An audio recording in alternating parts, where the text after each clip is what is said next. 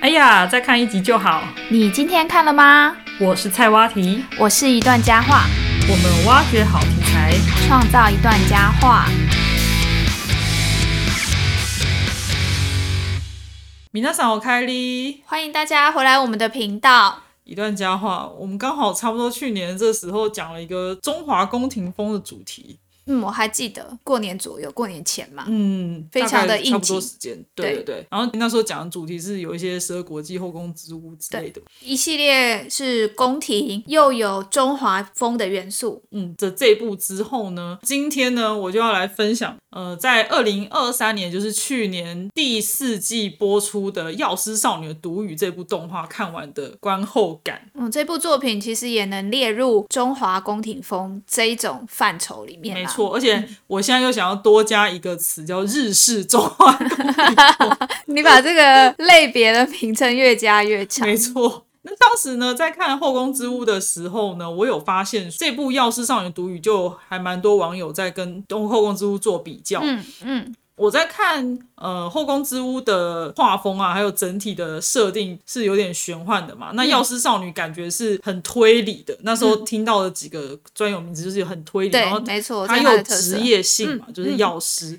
对，嗯，这样的主题对我来说是比较没有兴趣的。所以你那时候就没有先关注这部作品，而是先关注了《后后宫宫之之物物》，而且我会，我心里是觉得我应该是会比较喜欢后宫之物嗯这样。那在中华宫廷风当中，我有讲到说我为什么喜欢后宫之屋，嗯，它的几个特色，嗯，也有讲到它的几个我觉得有点没有那么喜欢的点。嗯，大家可以去听听看那一集哦。这一集呢，我看完《药师少女独语》之后，我要完全打脸我那个后宫之屋那一集讲的， 呃，应该说那时候的想法，嗯我不一定有讲在里面，但我那时候的想法，我要直接打脸。好，先稍微介绍一下《药师少女的毒语》这个作品哦。嗯，好，嗯，呃，这个作品是小说改编的，它是日本小说家日向夏所著作，但很早以前就已经发行哦，是二零一一年的时候发行，一开始是在成为小说家吧这个网站上面发行，二零一四年透过出版社出版了实体的小说，陆续发行了十四本，销售量已经突破了一千两百万册，台湾的角川出版社代理了十二本，嗯，所以台湾应该也累积了不少忠实读者。对。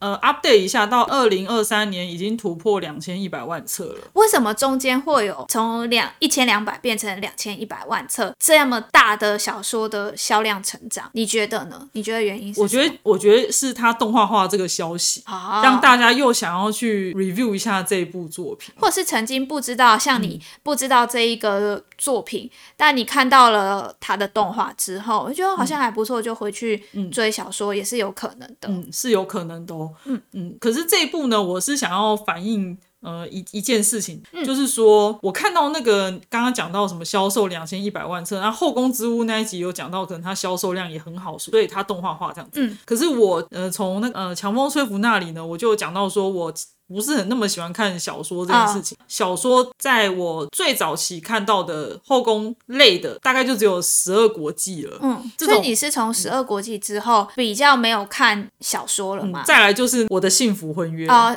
对，我的幸福嗯比较婚约有名的是这几部有转有画成动画的这这几部这样。你真的是有去看很文认真看文字的，因为我看小说是我一个字一个字一个字看，我对嗯绝对是我不是那种就是翻阅式的，我都会看很慢， 跟我蛮像的。真的吗？可是我觉得你看很多小说、欸，哎，每但一部是哎你都说哦，我以前有看我看，以前有时间的时候，现在我觉得这种阅读方法会造成我看不了新的作品，真的，因为对你旧都看不完了，对你还哪有时间看新的？应该是说都没有时间看，因为我真的要去看一部作品会花太多时间。嗯，所以就是精读跟泛读嘛，最后我们要掌握泛读的技巧。真的。 所以《药师少女》这一部呢，我当时有去听别的 podcast 有在介绍，嗯他有说他很多就是推理的元素，然后爱情的元素比较少、啊。我又没有那么喜欢推理，但是我又喜欢爱情，我就觉得说这一部一定不会，我一定不会中这样。但是，嗯但哎是，但开始是。打脸你自己了。我去年就是上一季刚看完之后，我完全觉得这部超好看的。你那个时候还传讯息来跟我讲说，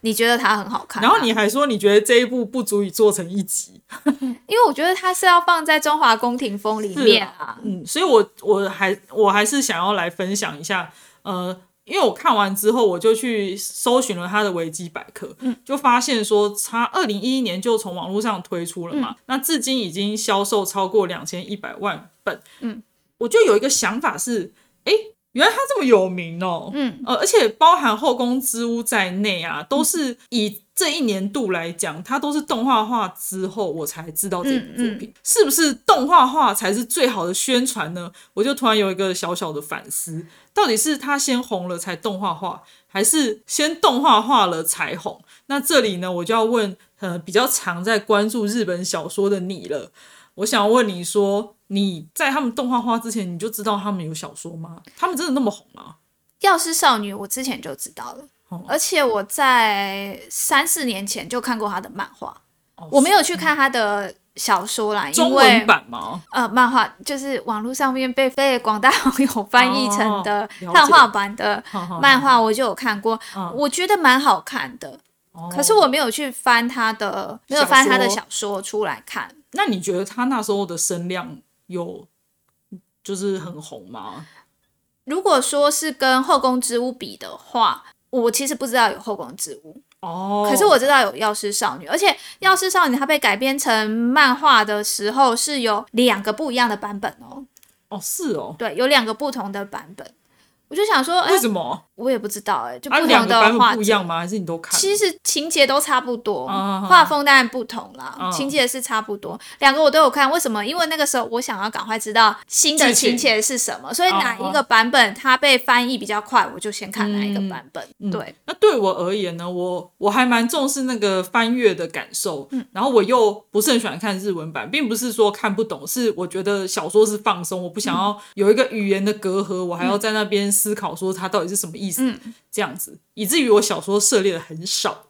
这些动画化的小说，在以华语为基础，而且居住在台湾的我而言呢，我一直觉得有点像宣传手法，很像是他先出了动画之后呢，啊，我就知道哦这个东西，哦，那再看一下它到底是什么，然后上上网搜寻之后发现，哦，原来它有两千一百万本，然后呢，我就去看了动画，觉得诶它不错看，然后想要知道后续，我就会去买漫呃买小说了，这样子，不管是我的幸福婚约、后宫之屋，还是这一部，都带给我这样的感觉。哦，哦可能我之前是先我比较多，其实是从漫画切入啦。啊，它在被改编成动画之间之前，它会先被改编成漫画，嗯所以我在那个时候就会先看到，也会对这个作品留有印象。嗯，好，不过我觉得你有点扯远了，我 确们实先 回归一下动漫内容的观影感受好了。好，呃，我刚刚有说我对他印象深刻嘛，嗯那我为什么喜欢这部作品又更胜于《后宫之物》？我可以归纳为以下三 点。好，我们这一集走快速的风格，哈是是三点。第一点，第一点就是宫斗与权力的安排很有 sense。怎简么单来说，嗯，就是比较符合我对宫斗剧的想象。你对宫斗剧的想象是什么？具体来讲，首先要有有智慧的女主角，不能是傻白甜，对嗯吧，？这个女主角她名字叫猫猫， 我一直觉得她的名字很好笑，她名字确实是会让我出戏。 有可是一点没关系，反正至少他在里面的那个角色是，因为他可能蛮矮小，有点娇小矮小，然后胸部很小，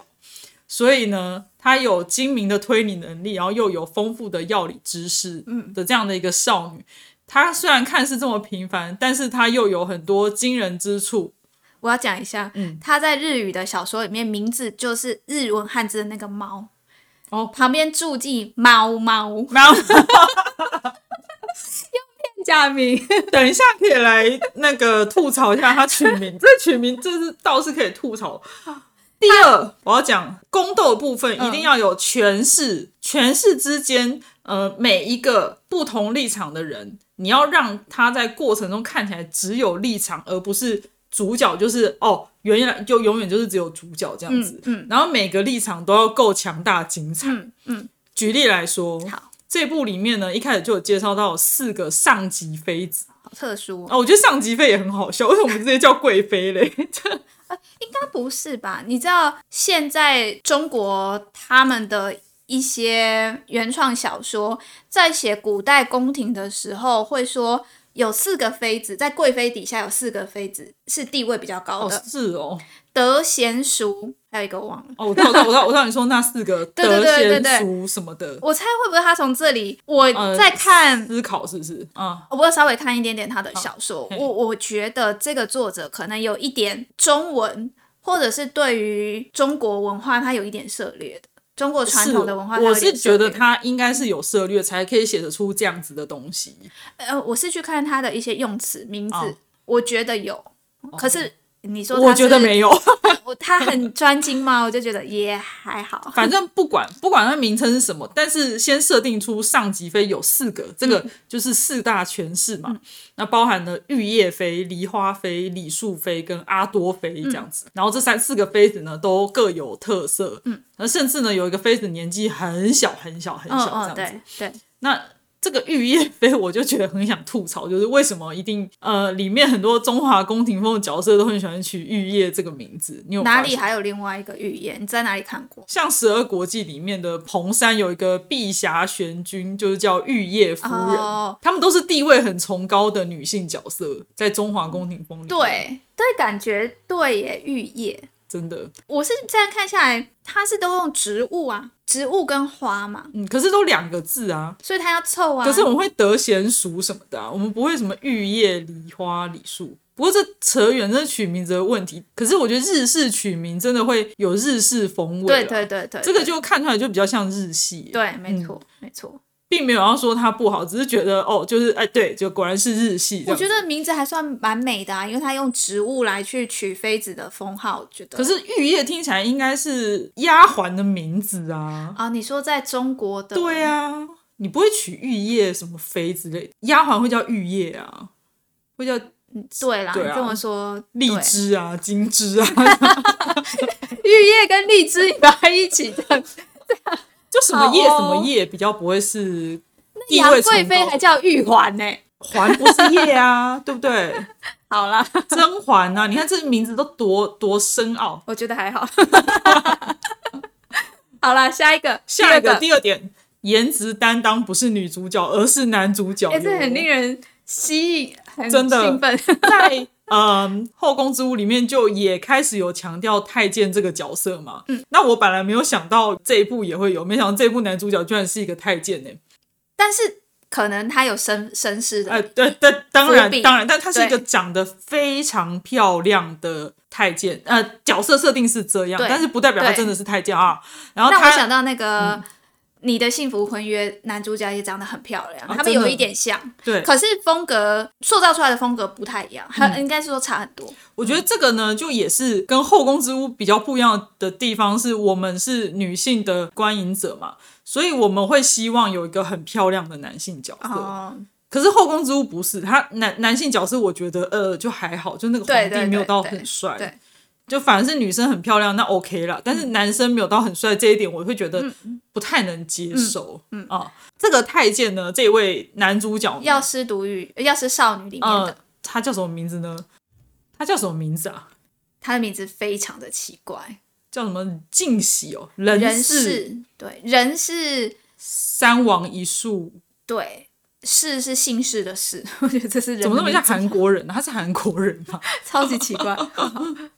他在里面设定是，很漂亮的男生，然但后他是很一多个是宫一女个很太喜欢监，他，对，对很多妃子、小妃子很喜欢可他。他充满谜团，嗯，因为他又非常的有权力，感觉又跟上位者很有密切的关联，不嗯只是一个太监而已，所以他有强大的伏笔跟身世，嗯猜想应该是某一个重要的皇亲国戚。嗯，我猜啦，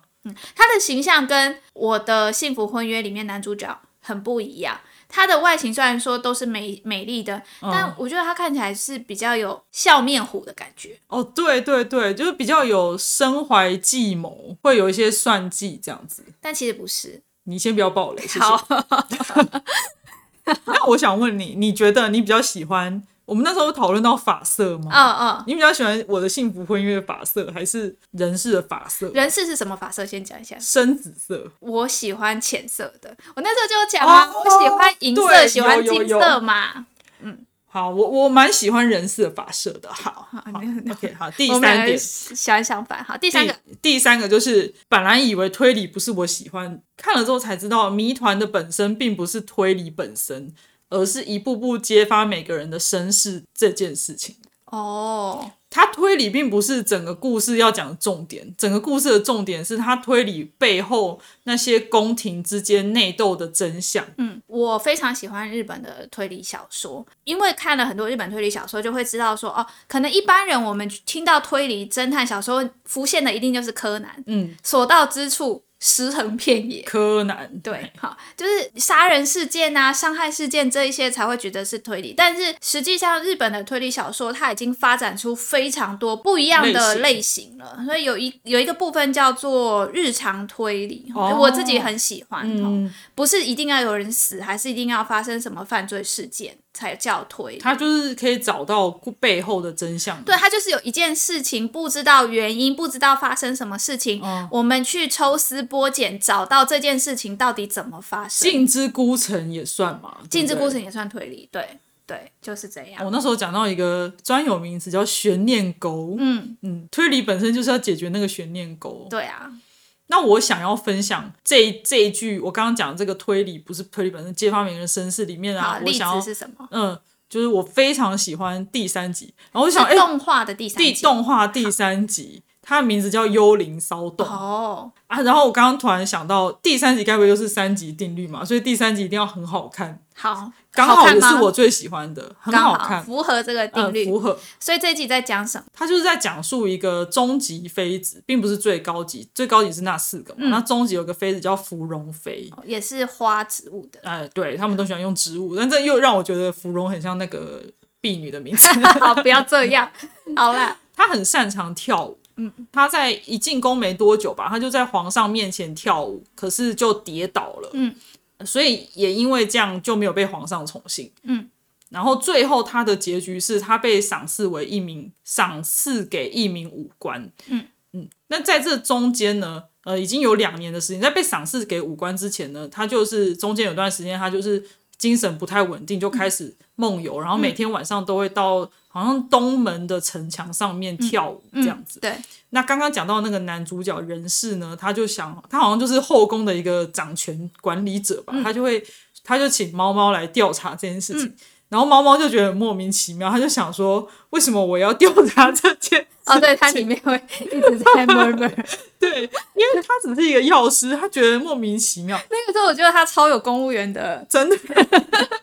的脸都很无奈。对，人事就说哦，因为你不是医师嘛，就是你你应该擅长一些医疗嘛，所以对于梦游的这个治疗方式，他是用这个切点请猫猫来调查这样。那猫猫当然就是呃开始去看一下芙蓉妃啊，然后什么什么的，然后就发现哦，就是他晚上的时候是很很会跳舞，但是白天又感觉很沉沉闷这样。所以最后结案呢，你知道他跟人事讲什么？他就说哦，啊就是精神不常啊，所以不太稳定嘛，有可能是因为他被赐给那个武官，可能不不被皇上宠幸，嗯，这样抑所以郁。抑郁才会导致这个结果。嗯，那这时候人事就问他说：“就只有这样吗？”然后这个地方就埋下了一个伏笔。猫猫就说：“对，就只有这样。”嗯，然结果后到底剧是情怎样就很平淡，感觉蛮平淡的。嗯嗯嗯我就想说，哦，第三集就这样吗？没有啦，我当时没有这样想，但是后来看完之后才知道，哦，到最后就是芙蓉妃出宫的那一天呢，猫猫呢就望着芙蓉妃的背影。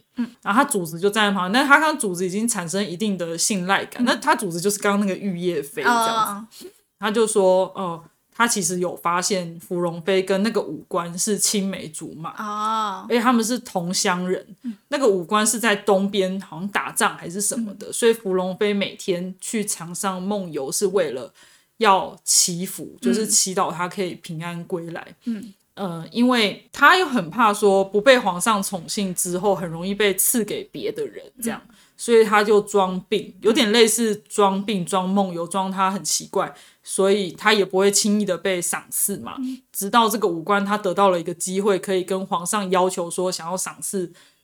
讨一个赏赐，然后跟他说他要芙蓉妃，嗯他才顺利的呃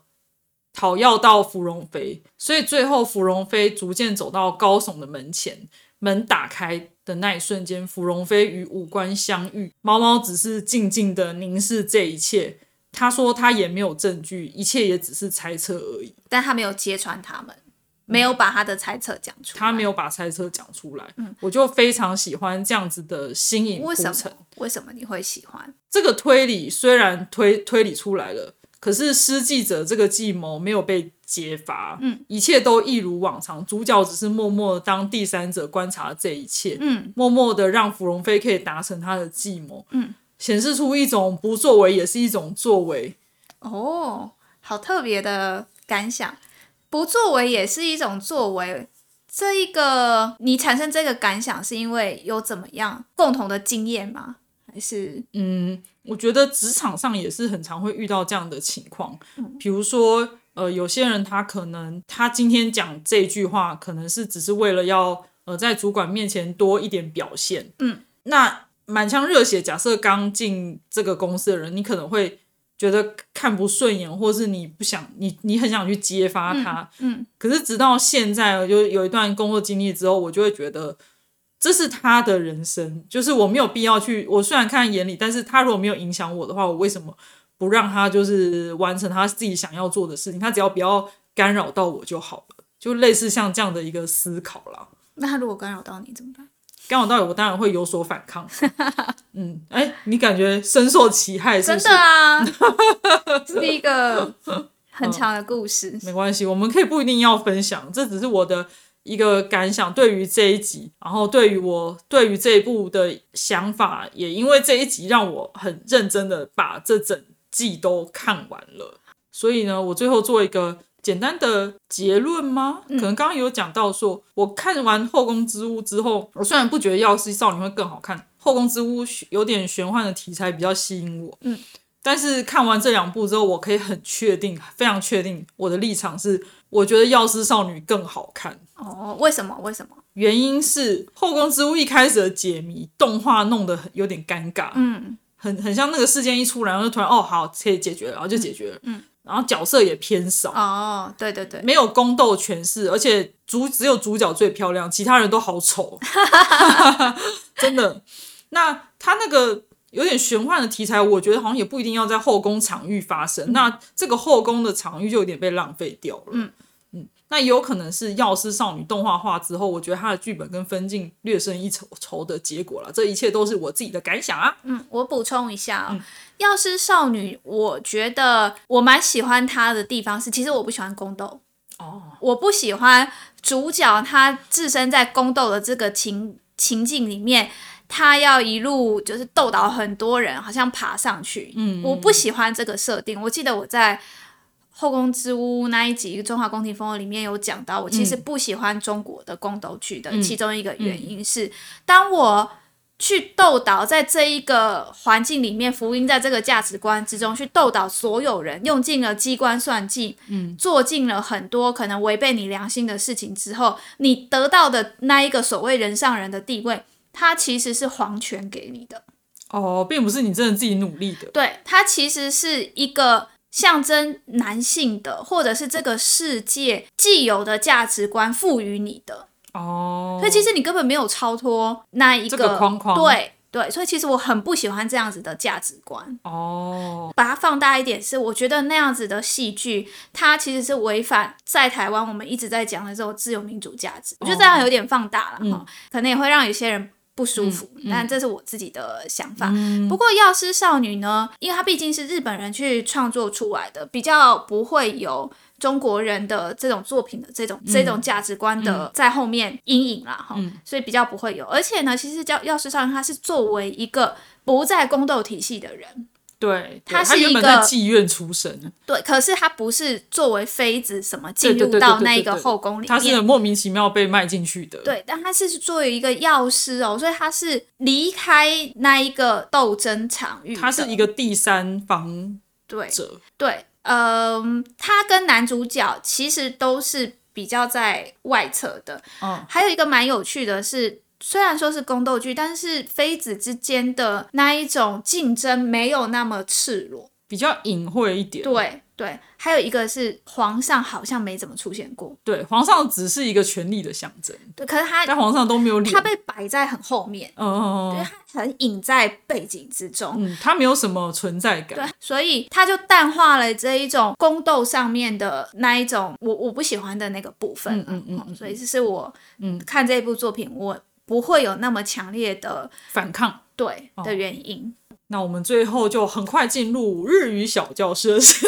间。哎、这集真的蛮快的、哎我今天要介绍的日文呢，是最后猫猫在看着芙蓉飞走出去之嗯后，它虽然跟玉叶飞讲了它的推理跟推嗯测，它讲了一句话说：“阿库玛得虽索库得斯，嗯，akuma day 是什么意思？阿库玛得就是。”表示范围限定，嗯，它有几个翻译哈，可以说终究只是，嗯，再怎么说也只是，说到底不过是，简单来说就是终究只是的意思，嗯，阿库玛得，它有别的意思啦，不过在这一句话里面，它就是说到底只是，嗯，这样然后 s u i s o k u 就是推推测测，那 this 是敬语敬的语的判断，没错，判断助动词。所以就是阿库玛得 s u i s o k u this。好，我想要补充另外一个好，就是他作品名称是《药师少女的独语》，嗯，那个独语我们中文翻的非常写意好，但它的日语原文是 “hidori godo”。啊，hidori godo， hidori 是一个人嘛，嗯，然后 godo 的那个 go 有点点，但是它如果没有点点，轻音 kodo 是事情的意思。嗯，那假设我们这样翻译，就会变成一个人的事情嗯 hidori godo，、但它其实是自言自语的意思。哦，所以一读个语人翻得的自很语好对耶。自言自语的意思。好，那我们这一集就到这边告一段落啦。喜欢我们的主题，都可以帮我们分享、按赞、追踪，还有我们现在有 YouTube 喽。那请大家之后也继续支持我们哦，有什么想要听的主题，也都欢迎留言跟我们说。或是 email 也可以。那我们下次再见喽，拜拜